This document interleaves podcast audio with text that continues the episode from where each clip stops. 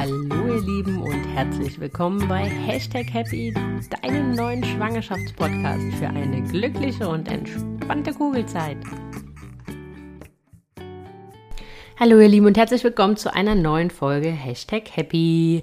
Ja, diese Woche geht es um den Geburtsplan, also das Schriftstück, was du vorbereitest, im besten Fall mit deinem Partner zusammen in Vorbereitung auf deine Geburt und was du dann mit in die Klinik, mit in das Geburtshaus oder mit deiner Hebamme bei einer Hausgeburt besprichst, damit die genau wissen, was du unter der Geburt möchtest und nicht möchtest.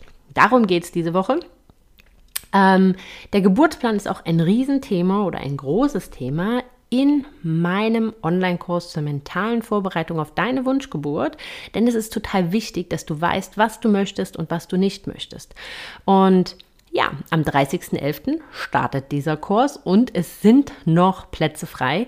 Löwenmama vereinigt das Beste aus dem Hypnobirthing, aus der persönlichen Weiterentwicklung und ist angereichert um eure Erfahrungen, denn dieser Kurs ist mit Einzelnen von euch gemeinsam entstanden. Ich würde mich riesig freuen, die eine oder andere von euch noch in dem Kurs am 30.11. begrüßen zu dürfen.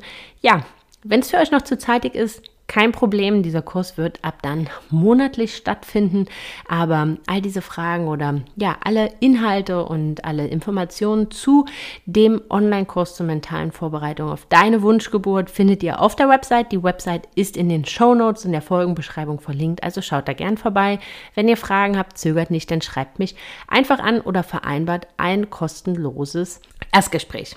Ja, aber jetzt lasst uns zum Geburtsplan übergehen. Ich werde euch so ein bisschen erklären, was das ist, wo das herkommt, äh, was mal der ursprüngliche Sinn des Ganzen war, warum der Geburtsplan an der einen oder anderen Stelle ja recht kontrovers diskutiert wird. Das ist ein Thema, wo es sehr, sehr viel Meinung zu gibt, die halt auch sehr weit auseinandergehen. Warum das so ist, darauf werde ich eingehen. Ich werde euch aber auch sagen, wie meine Meinung dazu ist, was meine Erfahrungen waren und welche Sachen ich auf dem Geburtsplan als sinnvoll empfinde und welche eher weniger. Ja, diese Woche äh, im Newsletter bekommt ihr quasi einen Vordruck für den Geburtsplan. Also wenn ihr den haben wollt, dann schreibt mir und meldet euch für den Newsletter an und dann ähm, bekommt ihr einen Vordruck für den Geburtsplan von mir zugeschickt. Da könnt ihr dann eure Wünsche ausfüllen und diese dann bei der Geburt oder am besten Fall im Vorgespräch im Krankenhaus abgeben.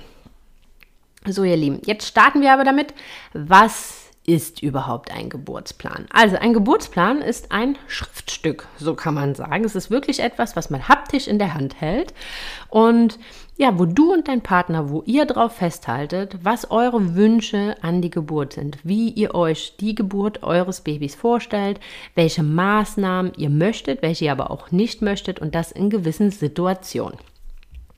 Hier sieht man oder hier kann man schon so den ersten Kritikpunkt so ein bisschen erahnen, weil natürlich so eine Geburt, wer noch nie ein Kind zur Welt gebracht hat, weiß oder kann noch nicht so hundertprozentig abschätzen, was einen da natürlich erwartet. Und von daher sind halt manchmal, ist es halt manchmal da recht schwierig zu sagen, was man halt nicht möchte. Denn grundsätzlich ist ja das Wichtigste oder das, was uns allen am meisten am Herzen liegt, ist, dass unser Kind gesund zur Welt kommt. Aber zu den Kritikpunkten kommen wir dann gleich nochmal. Ja, aber das ist etwas, wo, wo ihr euch mit auseinandersetzt. Und das ist eigentlich auch aus meiner Sicht so ein Stück weit das Wichtigste an der ganzen Sache, dass dein Partner und du, dass ihr euch gemeinsam zusammensetzt und definiert, wie stellt ihr euch dieses Lebensereignis vor? Was sind deine Wünsche, deine Wünsche als werdende Mama, ähm, damit dein Partner diese auch weiß, damit er auch unter der Geburt für dich agieren kann, weil ja, so eine Geburt ist ein Ausnahmezustand und man kann im Vorhinein recht schwer einschätzen, wie man sich halt selbst in diesen Situationen verhalten wird. Und deswegen ist ganz, ganz wichtig, dass dein Partner in voller Kenntnis darüber ist, ähm, was du möchtest, damit er gegebenenfalls dein Sprachrohr sein kann und für dich sprechen kann. Ja, ihr Lieben, aber der Partner hat natürlich auch Vorstellungen an die Geburt und er hat ja auch Vorstellungen und Wünsche, wie man, wie er sich das Ganze vorstellen soll. Und deswegen ähm, ist das natürlich auch ganz wichtig, dass das damit reinkommt.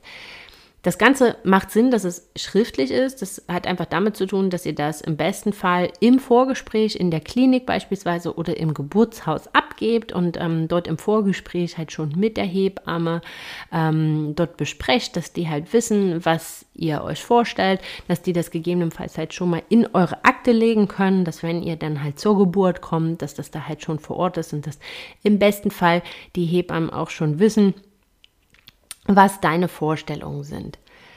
So die Theorie, ähm, was meine praktischen Erfahrungen da sind, ähm, möchte ich euch dann zur späteren Zeit nochmal ähm, erzählen. Aber das ist natürlich was, wo ich sagen muss, das ist jetzt ähm, meine Erfahrungen, sind da ein Ausschnitt. Aber grundsätzlich äh, ist das sicherlich was, was da ähm, von der Vorgehensweise so Sinn macht, dass ihr das zum Vorgespräch entsprechend mitnehmt. Warum eigentlich ein Geburtsplan? Also wo kommt das Ganze eigentlich her und was war so der ursprüngliche Sinn des Ganzen? Ihr könnt euch vorstellen, dass so ein Klinikalltag extrem stressig sein kann und ext extrem hektisch sein kann. Meistens ist eine, kommt auf drei Geburten oder drei gleichzeitig stattfindende ähm, Geburten kommt eine Hebamme, ähm, im Zweifelsfall, ja, sind die unterbesetzt und so weiter. Das heißt, der Alltag in der Klinik kann schon mal sehr, sehr stressig sein. Und das heißt, dass dann halt in dem Moment, wenn ihr als Gebärende dort im Krankenhaus ankommt, die Beteiligten nicht die Zeit haben, wirklich ja, sich dann nochmal mit euch Zeit zu nehmen und eure Wünsche dort durchzugehen und zu besprechen. Dazu kommt aber, dass einfach ihr gegebenenfalls in dem Moment, wenn ihr in der Klinik ankommt, auch gar nicht mehr imstande seid, eure Wünsche ganz klar zu artikulieren. Das macht man im besten Fall, wenn man noch keine Wehen verspürt. Aber es ist total wichtig, dass Frauen wieder an den Punkt kommen, dass sie selbstbestimmt gebären und dass sie die Behandlung erfahren können, die sie sich auch wünschen. Und dafür braucht es aber ein Stück weit Vorbereitung, dafür braucht es ein Stück weit Wissen, dafür braucht es ähm, ja ein Bewusstsein für das, was im eigenen Körper passiert. Und deswegen ist der Geburtsplan sehr, sehr wichtig, weil man sich da damit schon mal auseinandersetzt. Deswegen ist der Geburtsplan auch, wie gesagt, ein ja, ein großer Bestandteil des Kurses Löwenmama, ähm, wo wir den Weg zu deiner Wunschgeburt halt wirklich ganz, ganz eng gemeinsam gehen, diese visualisieren und dann in Form eines Geburtsplans ähm, festhalten. In so einem Geburtsplan kannst du festhalten, welche medizinischen Maßnahmen du dir wünschst, welche du wünschst, dass die vermieden werden sollten und ähm, wie das medizinische Personal bei der Geburt sich verhalten soll und mit dir umgehen soll. Also beispielsweise sowas, wir kommen gleich noch zu den ähm, Details, was da wirklich reinkommt, aber sowas ist zum Beispiel, dass sie halt nicht einfach handeln, sondern dass sie halt vorher mit dir oder wenigstens mit deinem Partner besprechen, was zu tun ist. Alles immer gesetzt dem Fall, dass es die medizinische Situation in dem Moment zulässt. Eine Geburt ist ein einmaliges und wahnsinnig prägendes ähm, Ereignis und viele Frauen haben einfach Angst davor, in dieser Situation ausgeliefert zu sein, ähm, weil sie halt einfach viele Horrorstories gegebenenfalls schon gehört haben oder eigene traumatische Geburtserlebnisse schon hatten. Und da ist es umso wichtiger, halt wirklich sich darauf vorzubereiten, so einen Geburtsplan zu erstellen und das gemeinsam mit dem Klinikpersonal auch abzustimmen. Und ähm, meine Meinung ist so ein bisschen, dass eigentlich ja der Erfolg nicht zwingend nur von dem Geburtsplan abhängig ist, sondern dass es aber schon bei der Wahl der Klinik des Geburtshauses eigentlich anfängt. Also dass ihr, wenn ihr euch für eine Klinik entscheidet, dass ihr da schon anfragt, wie steht diese Klinik zu einem Geburtsplan, wie wie steht diese Klinik zu gewissen Methoden, die angewendet werden, dass ihr dort schon einmal hinterfragt und ähm, ja in Erfahrung bringt, wie denn diese Klinik grundsätzlich zu euren Wünschen unter der Geburt steht. Also hört da gerne auch nochmal in die Folge ähm, zur Klinikwahl rein. Die verlinke ich euch auch gerne nochmal. Ähm, da bin, gehe ich da noch mehr detaillierter drauf ein. Aber dass ihr auf jeden Fall hier nicht nur den Geburtsplan als einzelnes Medium seht, sondern natürlich auch schon in eurer Auswahl der Klinik eure Wünsche ganz hoch mit auf die Prioritätenliste setzt und dahingehend eine Entscheidung fällt. Weil euch bringt der beste Geburtsplan nichts, wenn das medizinische Personal, was euch empfängt, da nichts von hält oder halt ja, sich angegriffen fühlt oder oder oder. Grundsätzlich muss man sagen, stehen meistens Ärzte, Hebammen, Schwestern dem Geburtsplan etwas kritisch gegenüber, weil sie einfach Befürchtung haben, dass ähm, ja, man zu unflexibel unter der Geburt wird. Also dass man sich selber so ein bisschen auf etwas versteift, ohne aber halt diese ja, sehr detaillierten medizinischen Erfahrungen, medizinischen Kenntnisse, auch die Erfahrung natürlich, die Hebammen und Ärzte, die sehr, sehr lange in der Geburtshilfe arbeiten, mit sich bringen. Und dass man denn so ein bisschen in diese Rolle verfällt, dass man denn dem Experten sagt, was zu tun ist. Das ist natürlich überhaupt gar nicht Sinn und Zweck eines Geburtsplanes und das ist auch gar nicht äh, die Richtung, die ihr darunter verstehen solltet. Vielmehr ist es halt wirklich ein Bewusstsein für euch selber, runterzuschreiben, was eure Wünsche, was eure Vorstellungen sind und die, um diese deutlich und klar artikulieren zu können. Aber es ist kein, keine dogmatische Auflistung von Sachen, die so geschehen werden, weil dazu muss man halt einfach sagen, ähm, 95 Prozent des Geburtsverlaufes hast du selbst in der Hand, hast du mit Macht deiner Gedanken, kannst du wirklich selber lenken und leiten, aber da bleiben einfach 5% Natur. Und jede Geburt ist anders und sie ist an gewissen Punkten einfach unvorhersehbar. Und da sollte man auch natürlich innerhalb der Klinikauswahl mit dem entsprechenden Vertrauen vorgehen, dass man den Menschen, die einen da erwarten, das Vertrauen schenkt, dass sie in deinem Sinne handeln, weil das ist etwas, was du dir immer vor Augen halten solltest die Menschen, die dich dort erwarten, die handeln natürlich in deinem Sinne und jetzt nicht primär gegen dich. Also von daher ähm, Klopfe das am besten bei der Klinikauswahl in den ersten Gesprächen schon mal ab, wie die Leute dazu stehen, ähm, wie die Hebammen dazu stehen, wie so die Reaktion ist auf deine Wünsche und dann wirst du da ein sehr, sehr gutes Gefühl dafür bekommen, ob du positiv oder ob du da sehr vertrauensvoll aufgehoben bist. Ja, also das ist quasi der erste kritische Punkt, dem medizinischen Personal zu sagen, wie sie sich in gewissen Situationen verhalten sollen oder dürfen. Ähm, man kann sich selber auf die Geburt vorbereiten. Das hatten wir schon, hatten wir eben schon gesagt, aber es bleibt eine Ausnahmesituation, wo man natürlich sehr, sehr schwer einschätzen kann, ähm, wie man sich am Ende verhält oder wie es einem geht. Also es kann natürlich auch sein, beispielsweise, dass du auf deinem Geburtsplan schreibst, dass du keine Schmerzmittel wie eine PDA haben möchtest, aber du unter der Geburt einfach merkst, okay, oder deine Eröffnungsphase etwas länger dauert, dass du sagst, okay, mir gehen jetzt hier einfach die Kräfte aus und ich möchte jetzt doch auf eine PDA zurückgreifen. Denn ist das völlig okay. Ne? Also das ist halt etwas, was ich, was mir ganz, ganz wichtig ist, in dieser Folge euch mitzunehmen, mitzugeben Geburtsplan hin oder her, bleibt liebevoll mit euch selbst. Das ist keine Challenge, das ist keine, ähm, das ist kein Wettrennen, das ist eine Geburt, ist kein, ja, ist keine Challenge, ist kein Wettrennen, das ist kein, kein, da musst du dir nichts selbst beweisen, sondern es geht darum, dass das zu einem wundervollen Erlebnis für dich wird. Und wenn du an einen Punkt kommst, wo du sagst, mit den Körperempfindungen, die du unter der Geburt empfindest, kommst du nicht mehr klar und die rauben dir einfach zu viel Kraft. Denn es ist an dem Punkt auch zu, abzuweichen von seinem eigenen Plan und zu sagen, okay, ähm, ich bin hier liebevoll zu mir selbst und um mir meine Wunschgeburt zu ermöglichen, nehme ich folgendes Schmerzmittel dann einfach in Kauf, nutze das und bin damit für mich auch völlig im Rein. Also das ist was, was ich euch auf jeden Fall mitgeben möchte. Deswegen ähm, ist es halt mir ganz, ganz wichtig zu sagen, ein Geburtsplan ist kein dogmatischer Plan, an den ihr euch halten müsst, sondern es ist eigentlich primär als ein Tool zu sehen, mit dem du und dein Partner, mit dem ihr euch beide auf die Geburt vorbereiten könnt. Seid da sehr wachsam, auch in der Kommunikation mit den Hebammen, mit den Ärzten. Die haben halt einfach auch wahrscheinlich Erfahrung gemacht, dass solche sehr dogmatischen Pläne den Eltern dann halt auch auf Flexibilität nehmen unter der Geburt und dass sie dann dort zu wenig vertrauensvoll rangehen. Und ihr müsst euch mal in die Rolle natürlich auch von, den, von dem Klinikpersonal begeben. Ähm, die wollen ja grundsätzlich auch nur das Beste für euch. Also seid da eher sehr selektiv und sehr wachsam in der Auswahl der Klinik. Ähm, seid da sensibel, fühlt davor, wie die Menschen so drauf sind, wie die auf eure Fragen eingehen und so weiter.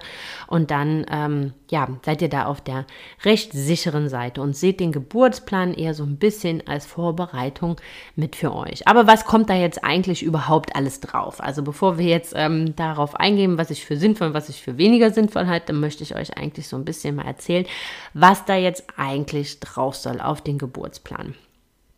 Also ein wichtiger Vorschritt quasi oder was ihr, bevor ihr das alles runterschreibt, eigentlich machen solltet, ist euch darüber im Klaren werden, was ihr wirklich wollt und was ihr nicht wollt. Wie sieht denn eure Wunschgeburt aus?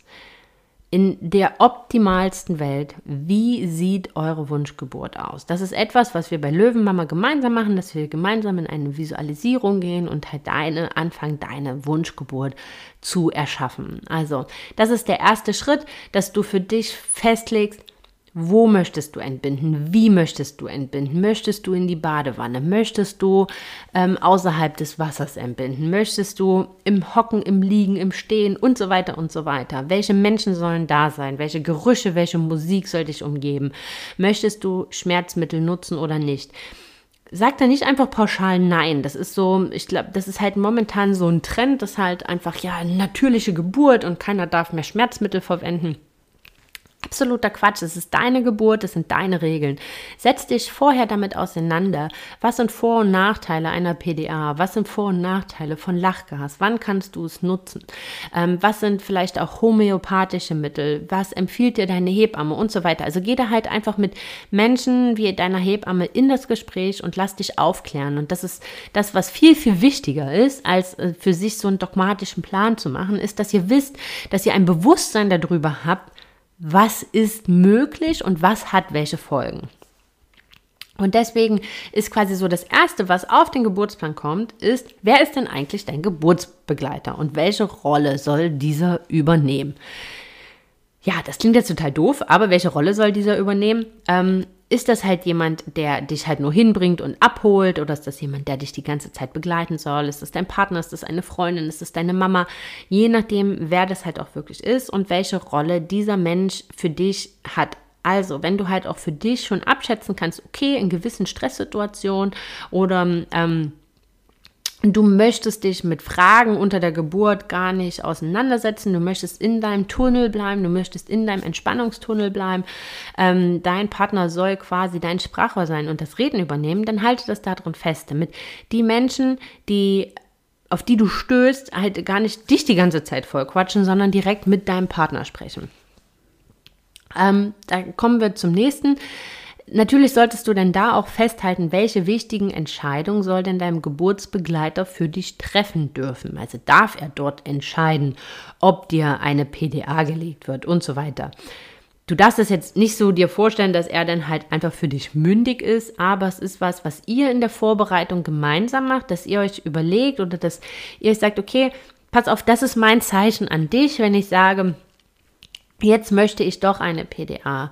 Oder das ist mein Zeichen an dich, jetzt wäre ich unter den und den Umständen doch bereit für einen Kaiserschnitt. Oder, oder, oder. Also, dass ihr da für euch, für euch gemeinsam durchspielt, ähm, was sind so, woran erkennt dein Partner, dass er eine Entscheidung für dich treffen muss, soll und in welche Richtung soll diese gehen? Dass ihr euch da drüber im Vorwege einfach mal austauscht und das einmal festschreibt. Ähm, dann geht es so ein bisschen darum, ähm, wie viele Leute sollen bei der Geburt anwesend sein und vor allem, wenn vaginale Untersuchungen äh, gemacht werden, welche Personen sollen beispielsweise den Raum verlassen, ähm, wer kann aus deiner Perspektive halt dort bleiben, ähm, soll dein Partner dabei bleiben, wenn dein, wenn das Baby nach der Geburt untersucht wird, falls dies halt außerhalb des Kreissaals stattfindet, dass ihr sowas halt einfach dort ähm, mit, festhalte, mit, mit festhaltet. Dann welche, welche Dinge wünschst du dir, die dein Wohlbefinden unter der Geburt steigern. Also das, dazu gehört Musik, dazu gehört gedimmtes Licht, dazu gehört eigene Kleidung. Gedimmtes Licht ist auch wichtig für die Ankunft des Babys. Also müsst ihr euch ja vorstellen, dass halt in eurem Bauch, die sehen ja alles nur durch die Bauchdecke, das heißt, da ist ja eh immer so ein bisschen wie Muschebubu gemütlich Stimmung. Und wenn die dann halt auf die Welt kommen und auf einmal von so grellen Strahlern angeleuchtet werden, ja, Also würdet ihr jetzt wahrscheinlich auch nicht so geil finden und die kleinen Mäuse finden das auch nicht so geil. Von daher ist das was, ähm, was ihr halt einfach im Vorwege thematisieren solltet, äh, dass ihr da, dass ihr euch wünschen würdet, dass da die Vorhänge zugezogen sind und so weiter. Ja, ein Punkt ist, dass ihr beispielsweise nicht dieses Geburtshemd anziehen müsst, sondern dass ihr eure eigene Kleidung mitbringen wollt. Das hat halt einfach so ein bisschen was mit Wohlfühl zu tun. Vielleicht verbindet ihr mit diesem T-Shirt irgendetwas, was das gibt euch besonders viel Kraft oder besonders viel Energie oder ihr hattet das ähm, bei der Vorbereitung an und so weiter und so weiter. Also, dass ihr da einfach ähm, ja, damit draufpackt, was ihr, wie ihr euch das entsprechend vorstellt. Dazu kommt ähm, auch Musik. Also wenn du dich jetzt beispielsweise ähm, in den Entspannungsübungen immer mit einer Musik ähm, vorbereitet hast, um so ein bisschen diesen Entspannungsanker zu setzen, dann macht natürlich Sinn, dass du das im Vorwege halt auch kommunizierst, dass du dich freuen würdest, wenn diese Musik gespielt wird, damit du einfacher und schneller in deinen Entspannungsmodus komm, kommst versucht das nicht auf die Spitze zu treiben. Also solche Sachen wie in dem Moment, wenn ich das Köpfchen gebäre, hätte ich gern Titel XY gehört. Seid mir nicht böse, das würde wahrscheinlich auch einfach nur eine Erstgebärende auf ihren Zettel schreiben. Das funktioniert nicht. Also dafür ist ein Klinikalltag nicht ausgelegt. Ähm, da werdet ihr und im Zweifelsfall bekommt ihr das auch selber überhaupt gar nicht mit. Und das ist halt was, was in dem Moment auch nichts so richtig verloren hat, weil das halt im Endeffekt dich vielleicht eher noch gedanklich einschränkt, weil da jetzt irgendwie das Lied noch nicht da ist und du doch aber unbedingt.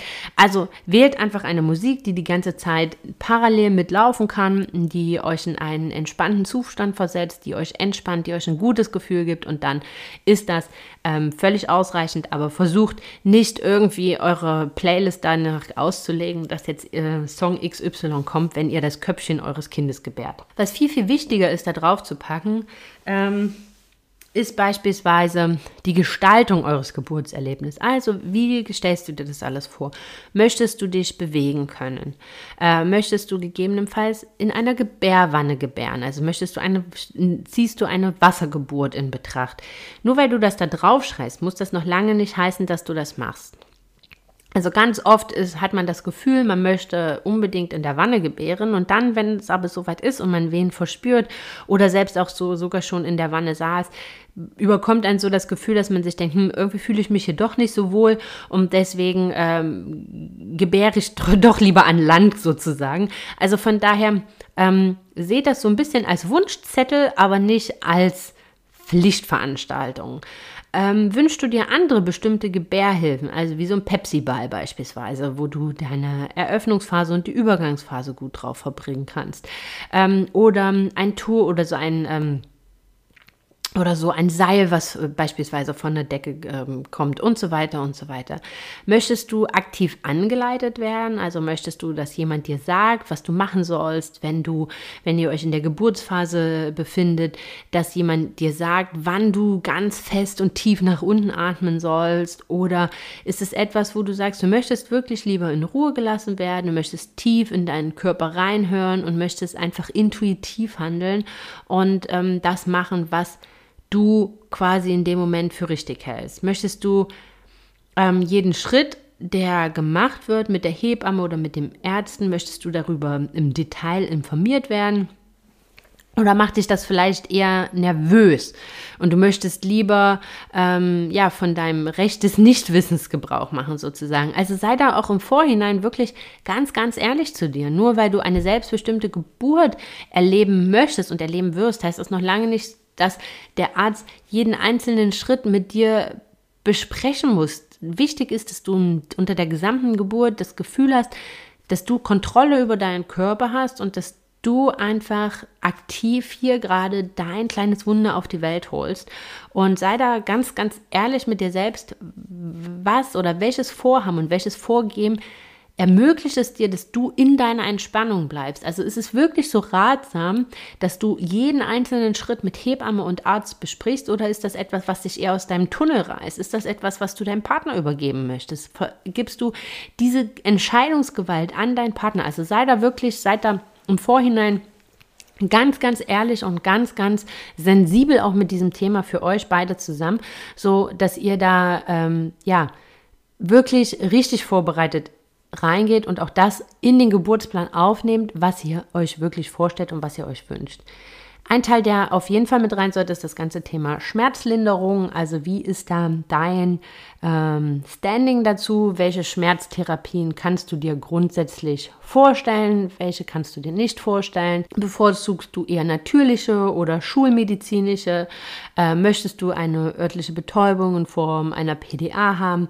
Ja, nein, kannst du dir das vorstellen? Also, dass du da sowas draufschreibst. Du kannst auch draufschreiben, dass du erstmal an einer natürlichen Geburt interessiert bist und dass soweit es dir möglich ist, auch versuchen möchtest, aber dass du Schmerz Mittel, auch die der schulischen Medizin, nicht partout ausschließt, sondern dir einfach offen hältst. Das ist halt auch ne, einfach was, wo man sagen kann, okay, das ist, das ist einfach eine Aussage. Ne? Dann wissen die Leute, die oder da wissen die Hebammen, da wissen die Ärzte, wenn ihr kommt, okay, sie möchte es erstmal so probieren.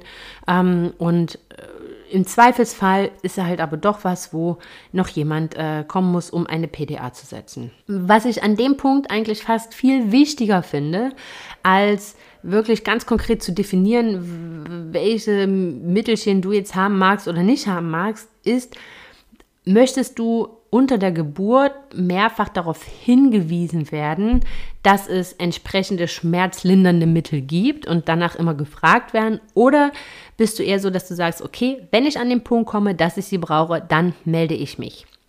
Ähm, ja, da vielleicht schon mal so ein kleiner Vorgriff. Das ist zum Beispiel etwas, was ich als unangenehm empfunden habe unter meiner eigenen Geburt, weil mir äh, ich ganz, ganz oft gefragt wurde, ähm, ob ich denn halt Schmerzmittel haben möchte. Ich müsse diese äh, Schmerzen quasi nicht aushalten, sondern ich könnte äh, gerne eine PDA haben und so weiter und so weiter. Und ich war aber überhaupt gar nicht an dem Punkt, dass ich da selber drüber nachgedacht habe. Aber natürlich, wenn einem das immer jemand vor die Nase legt, ist das etwas, wo man dann doch drüber nachdenkt, was einen auch so ein bisschen raus aus der Rolle und aus der, aus seinem eigenen Tunnel, aus seiner eigenen Entspannung bringt. Also von daher, was ich fast viel wichtiger finde, als ähm, drauf zu schreiben, was du möchtest oder was du nicht möchtest, ist, dass du sagst, okay, das und das sind meine Wünsche, gegebenenfalls, aber ich möchte nicht darauf hingewiesen werden oder ich möchte darauf hingewiesen werden. Also, dass ihr da für euch das vorher einfach einmal diskutiert und wirklich festlegt, möchtet ihr gefragt werden oder nicht. Während und nach der Geburt, also ähm, ganz oft findet ihr da sowas wie, dass ein Dammschnitt gemacht wird, äh, ja oder nein. Das ist schon sehr, sehr veraltet, so muss man sagen. Ähm, da eigentlich Dämme nicht mehr geschnitten werden, sondern wenn sie reißen, dann reißen sie von sich aus, also dann reißen sie, weil das Gewebe ähm, unter der Geburt des Kopfes, also in dem Moment, wenn du das Köpfchen gebärst, weil das Gewebe dort einfach nachgibt, ähm, aber diese Zeiten sind vorbei, dass erstmal prophylaktisch der Damm geschnitten wird, ähm, ja, damit der Kopf ein bisschen mehr Platz hat. Also da braucht ihr euch keine Gedanken machen. Wenn ähm, es zu einem Dammriss kommt, dann ist das etwas, was die, was auch die natürlichste Sache der Welt ist, ähm, was dann halt nach der Geburt genäht wird und was dann einfach daran gelegen hat, dass das Gewebe hier nachgegeben hat. Ähm, also das könnt ihr auf eurem Wunschzettel quasi völlig außer Acht lassen. Äh, was ich viel, viel wichtiger finde, ähm, da drauf zu schreiben, ist so ein bisschen, dass ihr draufschreibt, wie möchtet ihr euer Kind empfangen? Also möchtet ihr es selber holen? Möchtet ihr es selber zu euch nehmen, wenn ihr es äh, geboren habt? Möchtet ihr es in, euren, in eure eigenen Hände gebären? Ähm, soll es euer Partner aufnehmen? Soll es euer Partner euch geben? Äh, das, ist, das sind halt so Dinge, die ich viel, viel wichtiger finde, weil das sind Momente, die kann euch niemand mehr nehmen. Ob euer Damm reißt oder nicht, ganz ehrlich, das merkt ihr wenn euch das jemand sagt, weil das ist ähm, was, was ihr in dem Moment des Risses gar nicht merken werdet, weil das so eine Spannung auf diesem Gewebe und ob das gerissen ist oder nicht, das merkt ihr erst, wenn danach untersucht wird und euch das jemand sagt. Also von daher ist viel, viel wichtiger und das ist auch nichts, worauf ihr euch fokussieren solltet, weil das Gewebe ist dafür gemacht, um auch zu reißen. Das muss man auch an der Stelle vielleicht auch einfach mal ganz ähm, deutlich sagen, ein Dammriss ist nichts, wovor man Angst haben muss, sondern dieses Gewebe ist dafür gemacht. Und von daher ist viel wichtiger, dass ihr euch darauf fokussiert, wie möchtet ihr euer Baby in, in Empfang nehmen und wie möchtet ihr, ja, wie, wie, wie, wie wollt ihr euer kleines Wunder begrüßen? Möchtet ihr stillen? Ähm, direkt nach der Geburt? Soll die Hebamme euch helfen, an das, das Kind anzulegen oder wollt ihr das selber machen? Ähm, soll das Baby erst gewaschen werden oder nicht? Also möchtet ihr, dass die Käseschmiere, ähm, wenn noch welche da ist, dass, ihr, dass diese von alleine einzieht oder wollt ihr, dass das Baby gewaschen wird beispielsweise? Ähm, möchtet ihr die Nabelschnur durchtrennen oder soll euer Partner das machen? Soll Nabelschnurblut aufbewahrt werden? Möchtet ihr, ihr, die Plazenta sehen und möchtet ihr, habt ihr vielleicht Pläne mit der Plazenta? Also wollt ihr diese behalten? Ähm, oder, oder, oder. Also, dass ihr sowas, sowas ist viel, viel wichtiger damit aufzunehmen, als am Ende, ähm, ja, festzulegen, welche medizinischen Eingriffe unter welche, in welcher Situation gemacht werden dürfen oder nicht, weil das ist halt einfach was, da muss man auch mal ganz ehrlich zu sich selbst sein.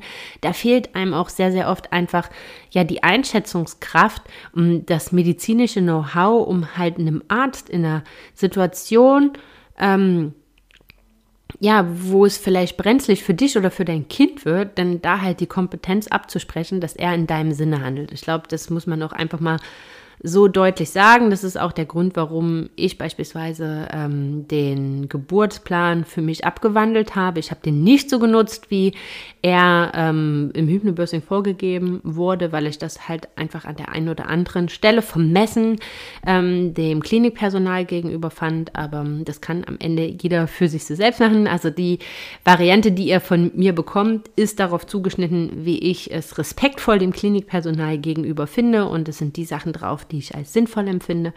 Und ähm, genau. Aber es ist nicht der klassische Geburtsplan, den ihr im Hypnobirthing beispielsweise finden werdet. Ähm, was noch ein Riesenthema ist, ist das ganze Thema Kaiserschnitt. Also sollte es zu einem Notkaiserschnitt kommen, ähm, wie soll dann vorgegangen werden? Also möchtet ihr dann, dass, äh, dass dann dein Partner mit dabei ist? Soll er bei der OP anwesend sein? Ähm, soll er dein Baby dann direkt entgegennehmen oder du ähm, sollst direkt auf seine nackte Brust beispielsweise? Ähm, möchtest du, auch da beim Kaiserschnitt möchtest du direkt still, stillen, ähm, aber sollen beispielsweise auch Stammzellen entnommen werden. Ähm, sowas ist da festzuhalten. Und sowas, also möchtest du die Plazenta aufbewahren, soll Nabelschnurblut aufbewahrt werden, ähm, sollen Stammzellen entnommen werden. Das sind Dinge, wenn das euer Wunsch ist, das ist wichtig, dass ihr das mit dem Klinikpersonal vorher besprecht, weil sowas kann im Eifer des Gefechtes, in dieser Ausnahmesituation nach der Geburt, in diesen, diesen Sekunden, in diesen Minuten, wenn euer Kind da ist, danach, da, da erscheint euch eine Stunde wie eine Sekunde. Und da ist wichtig, dass die Leute, die darin Routine haben, die einen klaren Kopf haben, die rationell daran gehen, dass die dann halt wissen, was ihr möchtet und dass das, was euer Wunsch ist, dann halt am Ende nicht untergeht. Genau, und dann sind noch so ein paar Sachen, die ihr mit aufnehmen solltet. Ähm, ja, wie soll mit eurem Baby umgegangen werden? Also soll es beispielsweise in selbst mitgebrachte Handtücher gewickelt werden. Da empfehlen sich halt manchmal rote, einfach, das ist so ein bisschen, damit die nicht so erschrecken, äh, wenn sie auf unsere Welt kommen, sind so angewärmte rote Handtücher halt schön. Es sieht dann so ein bisschen einfach für die aus wie, oder ist optisch einfach so ein bisschen wie für die bei uns im Bauch. Ähm, darf ein Schnuller gegeben werden oder nicht? Ähm, wenn soll Kolostrum direkt gegeben werden, soll dein Baby Vitamin K erhalten und so weiter. Das sind so Sachen, die du da mit drauf nimmst und was auf jeden Fall auch mit drauf sollte, aber das ist halt was, was ihr eigentlich im besten Fall schon bei der Klinikausfall beachten sollt, ob die Möglichkeit dort besteht, ist, habt ihr ausreichend Zeit für Bonding. Also wird euch das Kind erstmal auf die Brust gelegt und verharrt dort eine Weile, bevor die ersten Untersuchungen gemacht werden. Also ähm, darf dein Baby erstmal die ersten, ja im besten Fall 60 Minuten einfach nur auf deiner Brust wohnen, schön eingepackt in ähm, Handtücher, um anzukommen auf dieser Welt, um ja, damit bei dir die Oxytocin-Ausschüttung richtig startet, damit äh, der Milchausschuss, ähm, Einschuss, äh, Ausschuss, der Milcheinschuss ähm, richtig in Gang kommt, damit da dieses Kuschelhormon ausgeschüttet wird, damit sich deine Gebärmutter zurückzieht, damit die Nachgeburt in Gang kommt und so weiter und so weiter. Also ja, ähm, dass solche Sachen sollte damit, sollten damit drauf, auch beispielsweise, ob ähm, du für die Nachgeburt, ob man dir nochmal extra Oxytocin ähm, schicken, äh, zugeben soll, damit das halt schneller geht oder dass einfach die Zeit ähm, da der natürlichen Sache gegeben wird. Beispielsweise möchtet ihr, dass die Nabelschnur auspulsiert wird, ähm, Zeit hat es auszupulsieren. Das sind alles Sachen, die wirklich wichtig sind. Darauf solltet ihr euch bei dem Geburtsplan in Absprache mit dem Klinikpersonal wirklich fokussieren. Der Fokus mit dem Partner sollte darauf liegen, wie möchtet ihr unter der Geburt behandelt werden, welche Musik soll laufen, was möchtest du essen beispielsweise und so weiter und so weiter, weil da wird dein Geburtsbegleiter dein Manager sein. Ähm, der dann halt dafür sorgt, dass das auch alles so stattfindet. Und deswegen sollte er da halt auch im besten Fall äh, bestens drüber Bescheid wissen.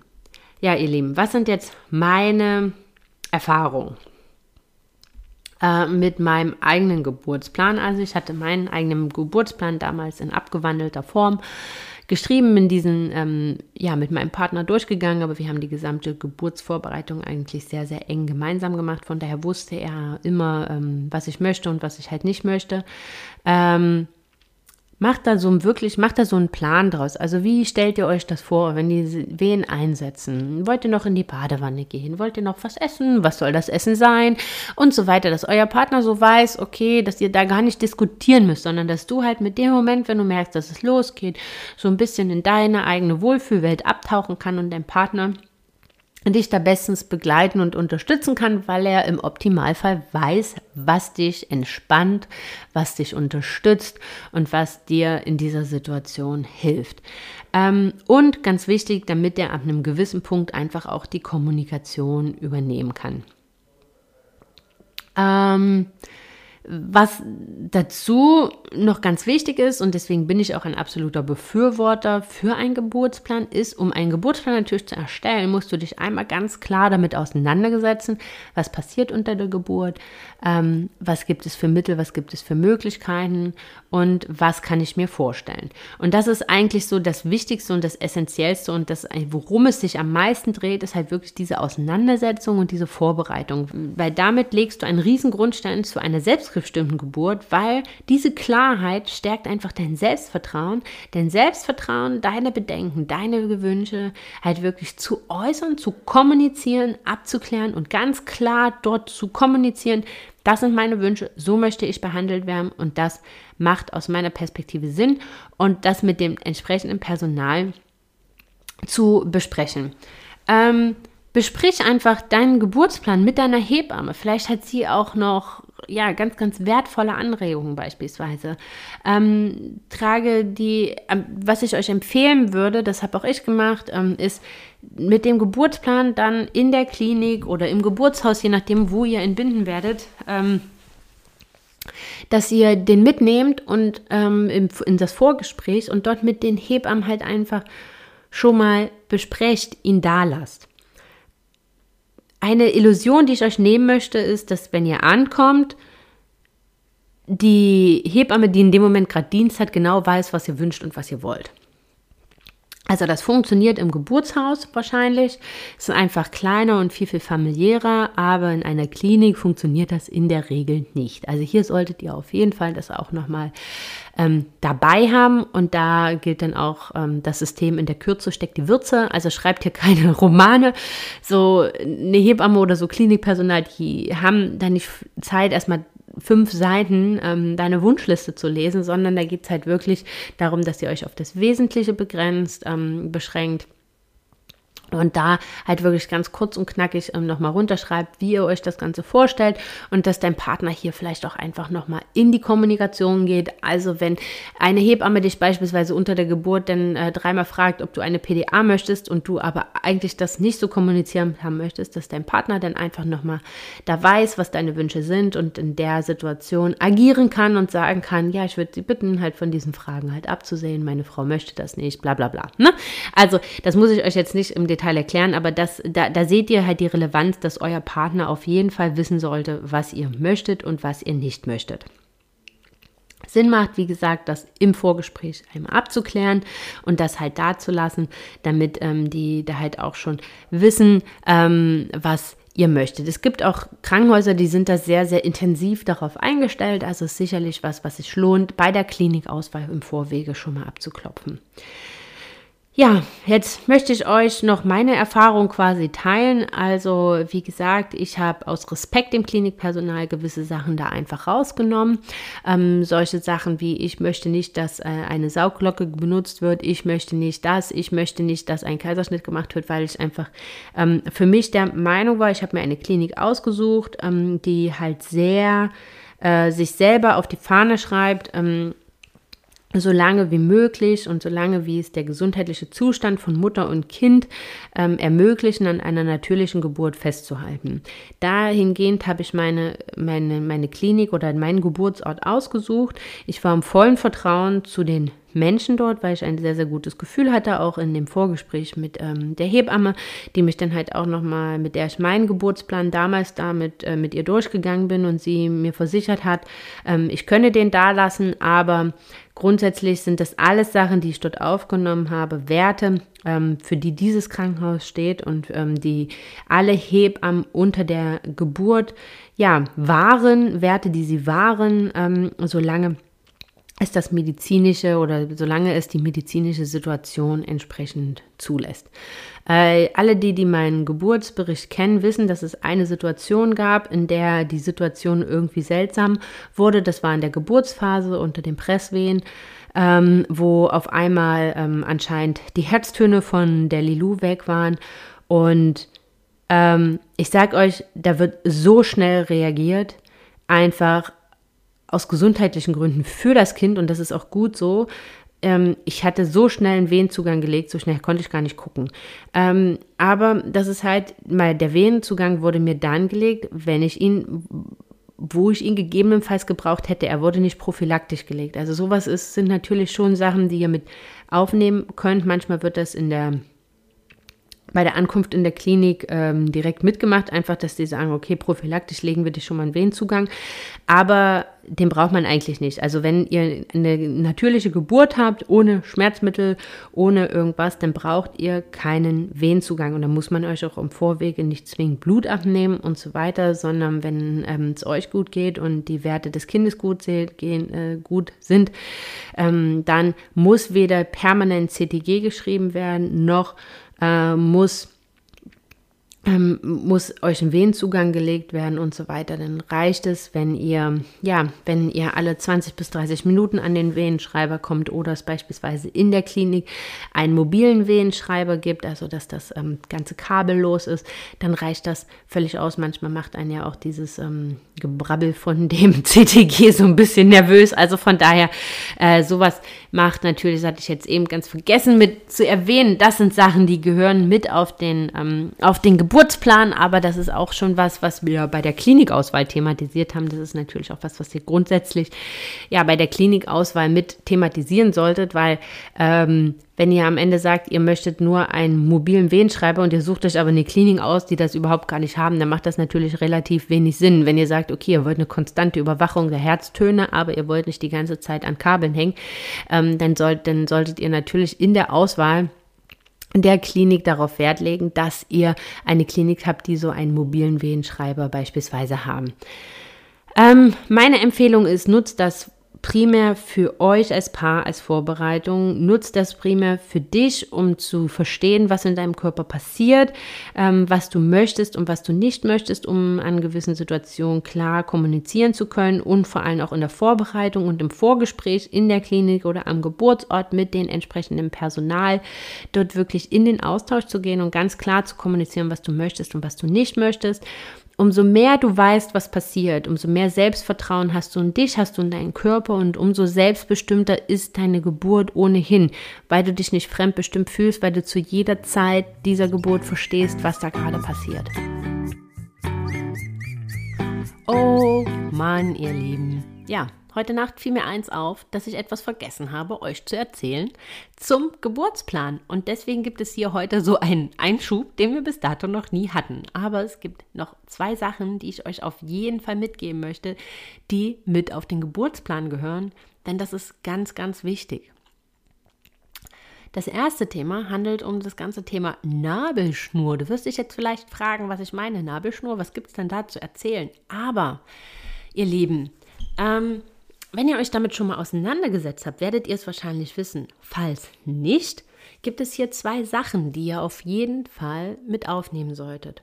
Und das ist zum einen, dass wenn ihr Nabelschnurblut entnehmen lassen wollt, um dieses einzulagern, dann müsst ihr das auf jeden Fall im Vorwege, im Best, am besten schon im Vorgespräch vermerken und äh, auch schon ankündigen und sagen und das Entnahmepaket dann zur Geburt mitbringen und das am besten mit auf euren Geburtsplan vermerken damit das Klinikpersonal dann auch weiß, dass ihr das möchtet. Denn meistens ist es jetzt so, dass die Nabelschnur dass man die Nabelschnur auspulsieren lässt. Also, was heißt auspulsieren? Wenn du dein Kind zur Welt bringst und gebärst, ist das Kind noch über die Nabelschnur mit der Plazenta verbunden und bekommt dort halt noch alle Nährstoffe, alles Blut und so weiter und so weiter.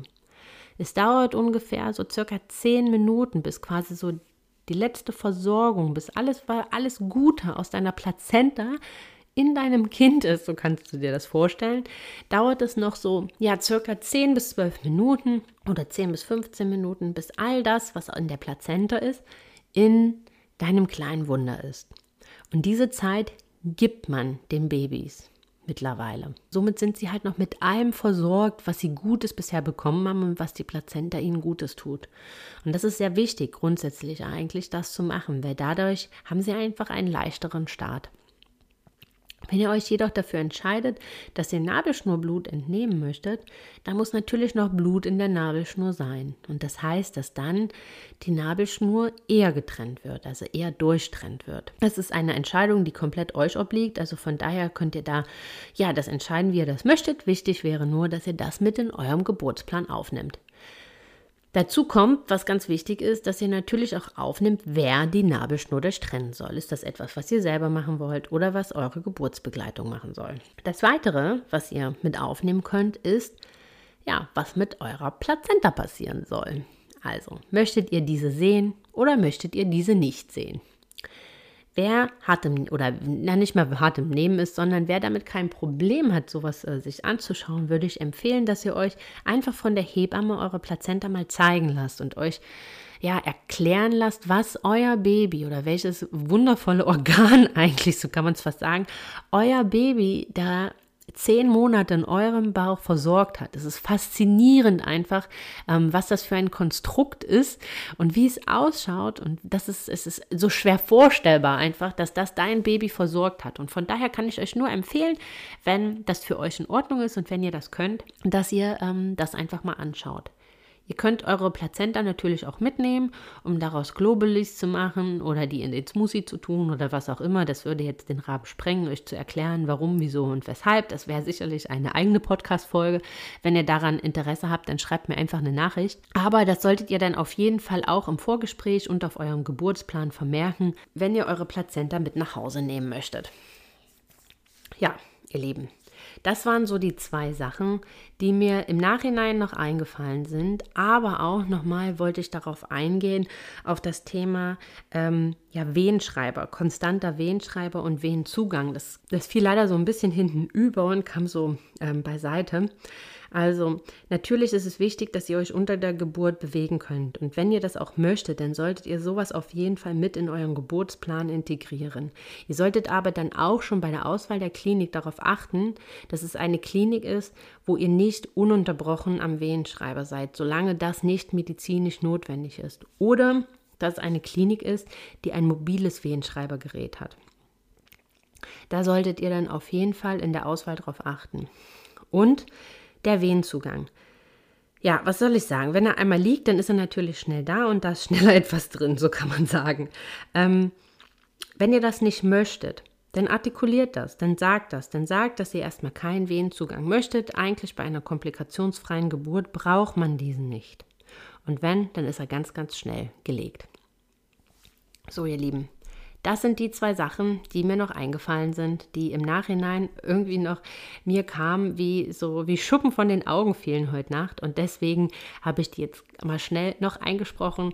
Ja, entschuldigt die etwas unterbrochene Folge dann sozusagen, aber es war mir wichtig, dass das einfach hier vollständig erfasst ist.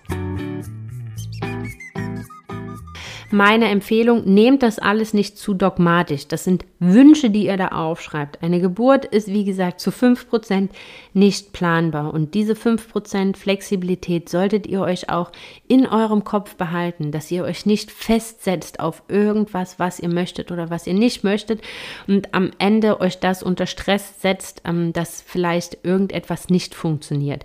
Also, wenn ihr eine Hausgeburt plant beispielsweise und euren Geburtsplan darauf ausgelegt ist, aber irgendwo in der Eröffnungsphase der Moment kommt, wo die Hebamme entscheidet, okay, jetzt ist es Zeit, in die Klinik zu fahren, und setze dich im Vorwege auch mit dieser Situation auseinander, auch wenn es dein Geburtsplan nicht vorsieht. Oder wenn du sagst, du möchtest in der Klinik entbinden, aber unbedingt im Wasser. Vielleicht ist dir in dem Moment einfach nicht nach Wasser oder du schaffst es gar nicht mehr in die Badewanne. Oder, oder, oder. Ne? Also versuch dich da auch so selber ein bisschen zu lösen, beispielsweise. Also so ein bisschen zu lösen von deinen eigenen Vorstellungen, von deinen eigenen Wünschen. Es ist wichtig, dass du dich gedanklich vorbereitest, aber du solltest dich nicht zu sehr auf irgendwas versteifen und fixieren. Ähm, da möchte ich euch nur noch mal an meine äh, Geburtsoutfit-Story erinnern. Mir war es so wichtig, ähm, ein Geburtsoutfit zu haben und in dem Moment habe ich da überhaupt gar nicht drüber nachgedacht, das anzuziehen und am Ende war das auch überhaupt gar nicht wichtig, aber in der Vorbereitung war es für mich wichtig. Es dabei zu haben war wichtig, weil es hat mir ein Gefühl von Sicherheit gegeben und das ist am Ende das, was ich euch mitgeben möchte. Bei einem Geburtsplan ist der Weg das Ziel. Weil das, was ihr auf dem Weg zum Geburtsplan macht, ist euer Ziel. Nicht die Realisierung des Ganzen. Es ist nicht, das ist keine To-Do-Liste, wo ihr dann runter abhakt, okay, haben wir gemacht, haben wir gemacht, check, check, check, sondern bei einem Geburtsplan ist es wirklich, der Weg ist das Ziel. Und ähm, ja, die Vorbereitung wird, ist eine super Vorbereitung auch für euch auf die Geburt. Äh, an der Stelle nochmal der kleine Reminder, bei Löwenmama, bei meinem Online-Kurs zur mentalen Vorbereitung auf deine Wunschgeburt, werden wir das gemeinsam machen, wenn wir deine Wunschgeburt visualisieren. Wir werden ja rausarbeiten, was dir wichtig ist, wie du dir das Ganze vorstellst. Werden das runterschreiben von Anfang bis Ende, so dass du halt für dich was hast, woran du dich festhalten, was du in deine Visualisierung, was du in deine Affirmation mit einbauen kannst.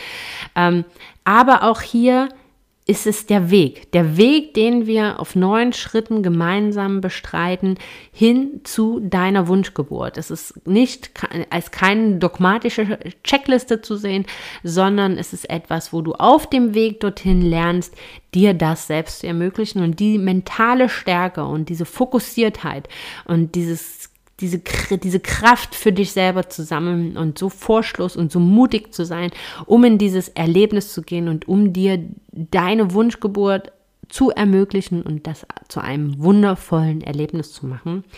Wenn das für dich spannend klingt, dann schau dir gerne nochmal die Details zu Löwemama an auf der Website oder auch gerne unter at Hashtag Happy Podcast, alles zusammengeschrieben auf Instagram. Da habe ich auch nochmal einen IGTV dazu und diverse Posts, wo du das nochmal nachlesen kannst, alles. Also von daher, oder komm einfach in den Austausch mit mir, das geht natürlich auch. So, ihr Lieben, ich hoffe, das ganze Thema Geburtsplan hat euch geholfen.